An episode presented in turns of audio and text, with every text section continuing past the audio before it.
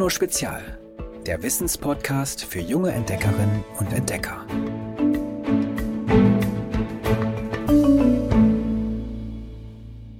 Hallo ihr Lieben, wir sind wieder da und freuen uns riesig. Bald beginnt nämlich die schönste Zeit im Jahr. Wohnt ihr in Hamburg, Berlin, Mecklenburg-Vorpommern oder in Brandenburg, hat sie sogar schon angefangen. Die Sommerferien sind da oder stehen für euch unmittelbar bevor. Vielleicht plant ihr mit eurer Familie ja einen kleinen Urlaub oder ihr macht es euch zu Hause gemütlich. So oder so, Sommerferien tun unglaublich gut.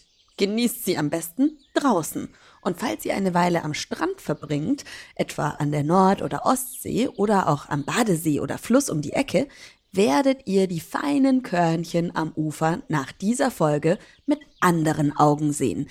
Denn darum geht's bei uns heute. Um Sand. Wir klären, wie Sand entsteht, in welchen unterschiedlichen Farben er weltweit daherkommt, welche Lebewesen in ihm kräuchen und fleuchen und, wusstet ihr, dass Sand sogar rülpsen kann? Aber bevor wir so tief einsteigen, lasst uns zuallererst mal eines klären. Was ist das eigentlich? Sand. Wir unterbrechen mal ganz kurz für Werbung. Ihr kennt ja den Deal. Ihr könnt den Podcast kostenlos hören und dafür gibt's ab und zu Werbung. Bis gleich. Heute haben wir Wissen macht A an Bord, die Kultsendung für KlugscheißerInnen und alle, die es werden wollen. Und Wissen macht A gibt es jetzt auch als App. Steigt einfach zu Lumpi dem Rauhaardackel ins U-Boot und los geht's. Eure Mission? Durchquert eine unendliche Hirngalaxie, stopft schwarze Wissenslöcher und lasst neue Planeten entstehen. Euch erwarten Spiele, Entdeckungen, Abenteuer und am Ende seid ihr ganz bestimmt nicht dümmer. Die App gibt's ab sofort kostenlos und werbefrei in den App Stores. Sand ist im Grunde ein Massenphänomen. Oder ist euch schon mal ein einzelnes Sandkorn aufgefallen? Höchstens vielleicht, wenn sich so ein widerspenstiges Exemplar nach einem Tag am Strand zwischen die Zehen gemogelt hat und unangenehm auf der Haut reibt. An der Küste, in Wüsten und im Gebirge nehmen wir Sand erst wahr, wenn sich richtig viel davon angehäuft hat.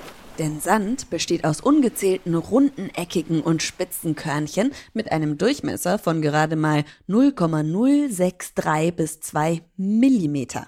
Alles, was kleiner ist, nennen Forscher und Forscherinnen Schluff oder Ton und größere Körnchen bezeichnen sie als Kies. Aber wie wird denn Sand zu Sand? Wissenschaftlerinnen und Wissenschaftler würden sagen, Sand entsteht durch Erosion. Sie meinen damit, Sand entsteht durch die Kraft von Wasser, Eis, Wind und Wetter. Denn jegliches Gestein auf unserem Planeten ist den Naturgewalten ausgesetzt. Hitze, Druck und Kälte, Sonne und Sturm. In Gebirgen etwa scheuern Wind, Regen oder Schmelzwasser stetig an den Felswänden. Über Jahrmillionen hinweg verwittert das Gestein. Klitzekleine Kristalle lösen sich. Auch Gletscher zermalmen den steinigen Grund, auf den ihre Eispanzer drücken und produzieren dabei Geröll, Schutt und Sand. Über Flüsse gelangen diese Brocken und Bröckchen schließlich in die Ozeane der Erde. Das Wasser schmugelt sie dabei immer feiner. Und auch der Wind verteilt jede Menge Sand im Land. Entspannt ihr also im Sommer am Meer, liegt ihr sozusagen auf einem sehr, sehr alten Steinboden. Der in Deutschland übrigens überwiegend aus Quarz besteht, dem zweithäufigsten Mineral auf der Erde. Darum ist Sand bei uns an der Nord- und Ostsee zum Beispiel auch meist beigefarben oder gräulich. Sand sieht aber nicht überall auf der Welt aus wie bei uns. Auf Island oder auf den Kanarischen Inseln und auf Hawaii gibt es zum Beispiel komplett schwarze Strände. Das liegt daran, dass die Inseln vor langer Zeit infolge von Vulkanausbrüchen entstanden sind. Und in Vulkangestein steckt jede Menge schwarzer Basalt. Das ist eine Art von Gestein. Die Strände der Südsee dagegen blenden ihre Besucherinnen und Besucher richtig. Zumindest wenn die Sonne scheint. Denn dort haben die Wellen Korallenskelette zu feinem weißen Puder zerrieben. Und der rote Saharasand aus Afrika, den heiße Winde manchmal sogar bis zu uns nach Europa pusten, hat seine Farbe dem hohen Gehalt an Eisen zu verdanken. Sand kann man aber nicht nur sehen, sondern auch hören, zumindest in den Wüsten der Erde. Zum Beispiel in der Rub al-Khali-Wüste auf der arabischen Halbinsel, dem größten Sandkasten unseres Planeten. 680.000 Quadratkilometer ist die Wüste groß. Damit hat sie fast doppelt so viel Fläche wie Deutschland. Und die Dünen scheinen dort regelrechte Konzerte zu geben, wenn ihr Sand in Bewegung kommt. Denn kommt eine Sandlawine ins Rutschen, lässt das die gesamte Düne erzittern und brummende Töne entstehen. Und, ziemlich lässig, Dünen können sogar rülpsen. Wenn sich eine Sandlawine beim Rutschen kräuselt und die Körnchen dabei immer wieder aufeinander prallen, ähneln die Schallwellen, die dabei entstehen, einem Rülpsgeräusch. Wir unterbrechen noch mal kurz für Werbung. Gleich geht's weiter. Von der neuen Wissen macht A-App haben wir euch ja schon erzählt. Aber wusstet ihr, dass bei den Minigames, Puzzles und Rätseln nicht nur Klugscheißerei gefragt ist? Ihr müsst auch echte Zockerqualitäten unter Beweis stellen. Und wenn ihr wisst, warum der Astronautenpups im Raumanzug bleibt, seid ihr schon mal ganz weit vorne. Also stürzt euch mit Lumpi in die Hirngalaxie. Euch erwarten Spiele, Entdeckungen, Abenteuer und am Ende seid ihr ganz bestimmt nicht dümmer. Die App gibt's ab sofort kostenlos und werbefrei in den App Stores. Wer schon mal eine Sandburg gebaut hat, weiß, ist Sand nass, pappt er wunderbar zusammen. Aber wie kommt das? Das liegt ganz einfach an der Größe seiner Körner. Denn sie sind klein und leicht genug, um bei Feuchtigkeit zu verkleben. Im Gegensatz zu den größeren Kieselsteinchen. Liegt Sand für längere Zeit fest an einem Ort, zum Beispiel weil er mit dem Wind ins Meer gelangt ist oder von einem Teppich aus Pflanzen begraben wurde, pappt er sogar richtig fest zusammen. Sobald die Sonne aber das Wasser aus dem Gemisch verdunsten lässt, der Sand also wieder trocken ist, fängt er auch wieder an zu rieseln. Vielleicht habt ihr im Urlaub auch schon mal Sandkünstlerinnen und Künstler gesehen, die Meter- und mannshohe Skulpturen, Schlösser, Tiere, Schiffe, Märchenfiguren, Drachen und Sagengestalten aus Sand zusammenbauen. Sie brauchen immer auch Wasser als Baustoff, sonst rieselt ihnen alles schnell unter den Händen weg. Und wer lebt eigentlich zwischen den Körnchen?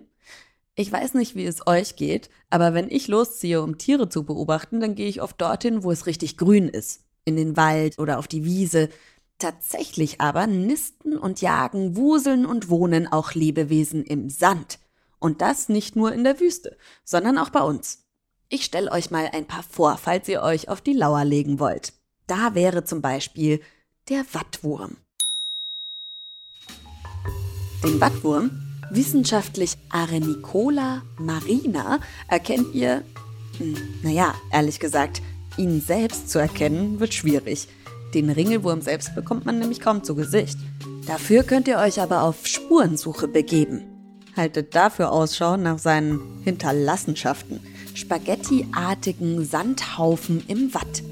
Wattwürmer fressen ununterbrochen den Sand im Watt und filtern die organischen Stoffe heraus. Ein einziges Würmchen vertilgt rund 25 Kilogramm im Jahr. Alle 30 bis 40 Minuten schlängelt sich der Wurm Richtung Ausgang seiner U-förmigen Wohnröhre und stößt den Sand wieder aus.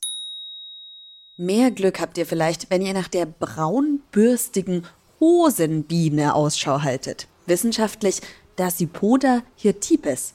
Die Weibchen dieser Wildbienenart erkennt ihr an ihren Langhaarfrisuren, die sie allerdings nicht auf dem Kopf, sondern an den Hinterbeinen tragen. Darin haftet der Pollen besonders gut. Die Hosenbiene könnt ihr zwischen Juni und September am Wegesrand und auch in Sandgruben beobachten. Auch sie buddelt ihre Nester nämlich in den Sand und manchmal auch in die Fugen zwischen Pflastersteine.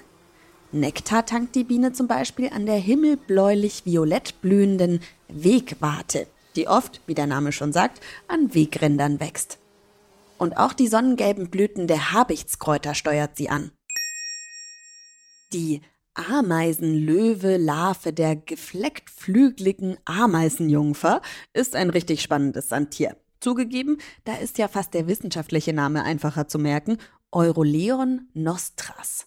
Oder zumindest kürzer als Ameisenlöwe-Larve der geflecktflügligen Ameisenjungfer. Naja.